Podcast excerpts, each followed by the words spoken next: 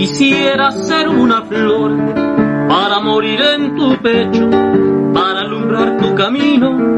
Quisiera ser un lucero, ser un destello en tus ojos, ser un suspiro en tu pecho, una ilusión en tu vida, una idea en tu cerebro. Cada año vemos con gusto que la celebración de Día de Muertos perdura. Es más, hasta podemos ver que ha tomado fuerza. Sobre esta tradición mexicana, estudiantes de la Escuela Nacional de Antropología e Historia nos platican sus propias experiencias.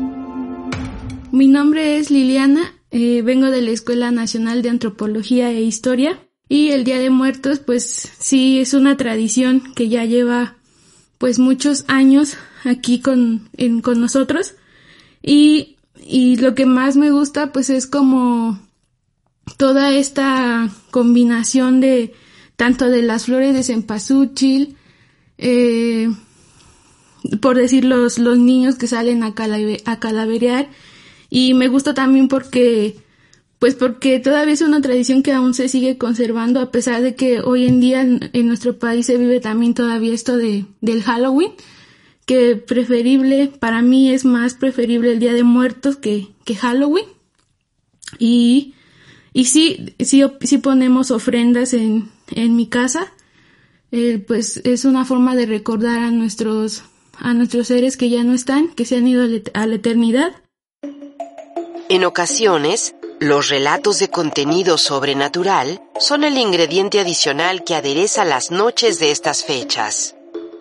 De, bueno, de mis anécdotas que viví fue con un grupo de, de, de jóvenes, bueno, éramos 12 jóvenes que formábamos una comisión de mañanitas y en estas mañanas, bueno, en esta actividad se nos invitó a una, a una, a un concurso de tumbas y bueno, fue un, una actividad o una experiencia muy, muy bonita. Eh, nos hizo también volvernos familia y pues hoy tengo también el placer de poderlos llamar amigos y nos unió mucho porque a pesar de que ya han pasado como 10 años, pues seguimos estando juntos.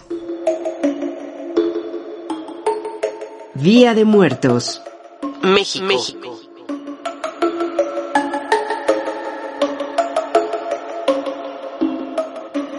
Instituto Nacional de Antropología e Historia. Secretaría de Cultura. Gobierno de México.